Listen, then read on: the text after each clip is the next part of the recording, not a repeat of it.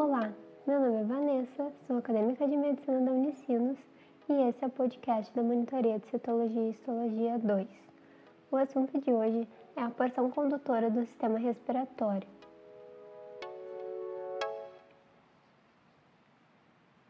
A porção condutora do sistema respiratório é formada pelas fossas nasais, nasofaringe, laringe, traqueia, brônquios e bronquíolos até a sua porção terminal. O epitélio que reveste a porção condutora é o epitélio respiratório. O epitélio respiratório é formado por epitélio ciliado pseudoestratificado colunar e por células caliciformes, as quais secretam muco composto por glicoproteínas. Começando pelas fossas nasais, elas são divididas em vestíbulo, área respiratória e área olfatória. O vestíbulo é formado por epitélio estratificado pavimentoso, sem queratina e tem como função a proteção, a qual faz por meio dos pelos e da secreção das glândulas sebáceas e sudoríparas. A área respiratória é formada por epitélio pseudoestratificado colunar ciliado com células caliciformes e glândulas mistas, que produzem um muco que prende os microorganismos e os desloca em direção à faringe. É também na área respiratória onde estão as conchas, que são expansões ósseas com abundante plexo venoso, responsáveis pelo aquecimento e umidificação do ar. Já a área olfatória é responsável pela sensibilidade olfatória, e o seu epitélio é o neuroepitélio colunar pseudoestratificado. Esse epitélio é composto por células de sustentação, células basais, que são as células tronco, e as células olfatórias, que são neurônios bipolares, e os seus dendritos funcionam como quimiorreceptores.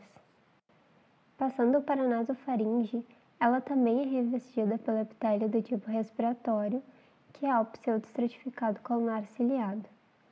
A laringe, que une a faringe e a traqueia, apresenta o mesmo epitélio, exceto na epiglote e nas cordas vocais verdadeiras.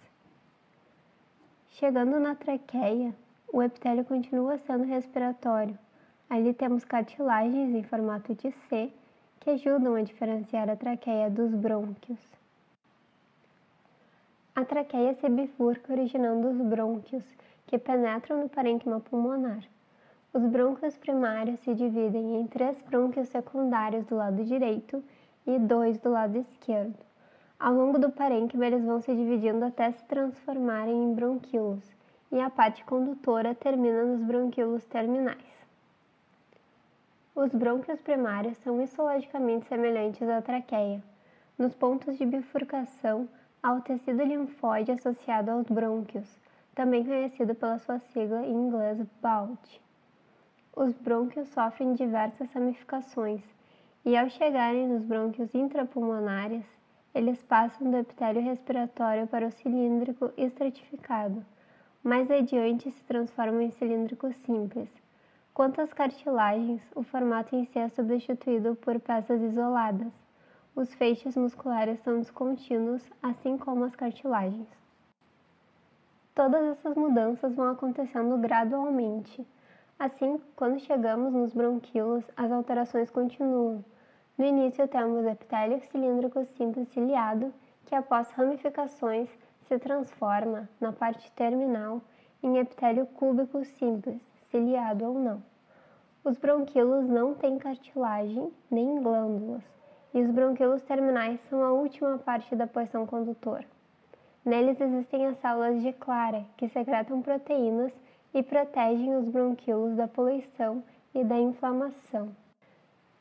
Agora vamos relacionar um pouco do conteúdo visto com a patologia.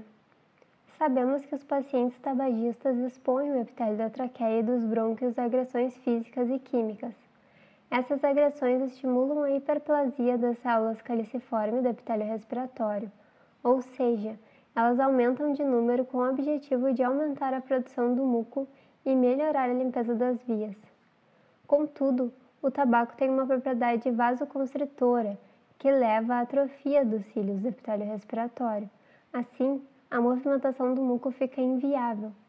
Como consequência clínica dessa estagnação do muco, temos o desencadeamento do reflexo espasmódico muscular, com tosse crônica, na tentativa de expulsar a secreção.